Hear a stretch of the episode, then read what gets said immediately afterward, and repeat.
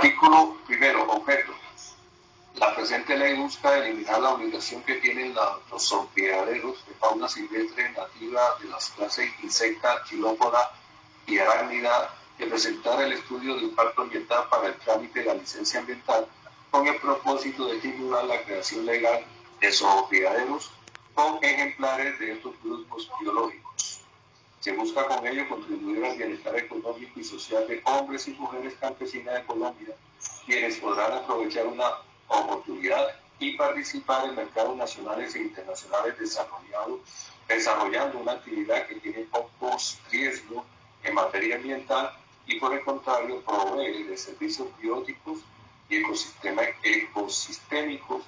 a la vez que contribuye a la protección de especies que hoy están amenazadas. Esta modificación responde a que las clases chilópoda y arándida no son insectos,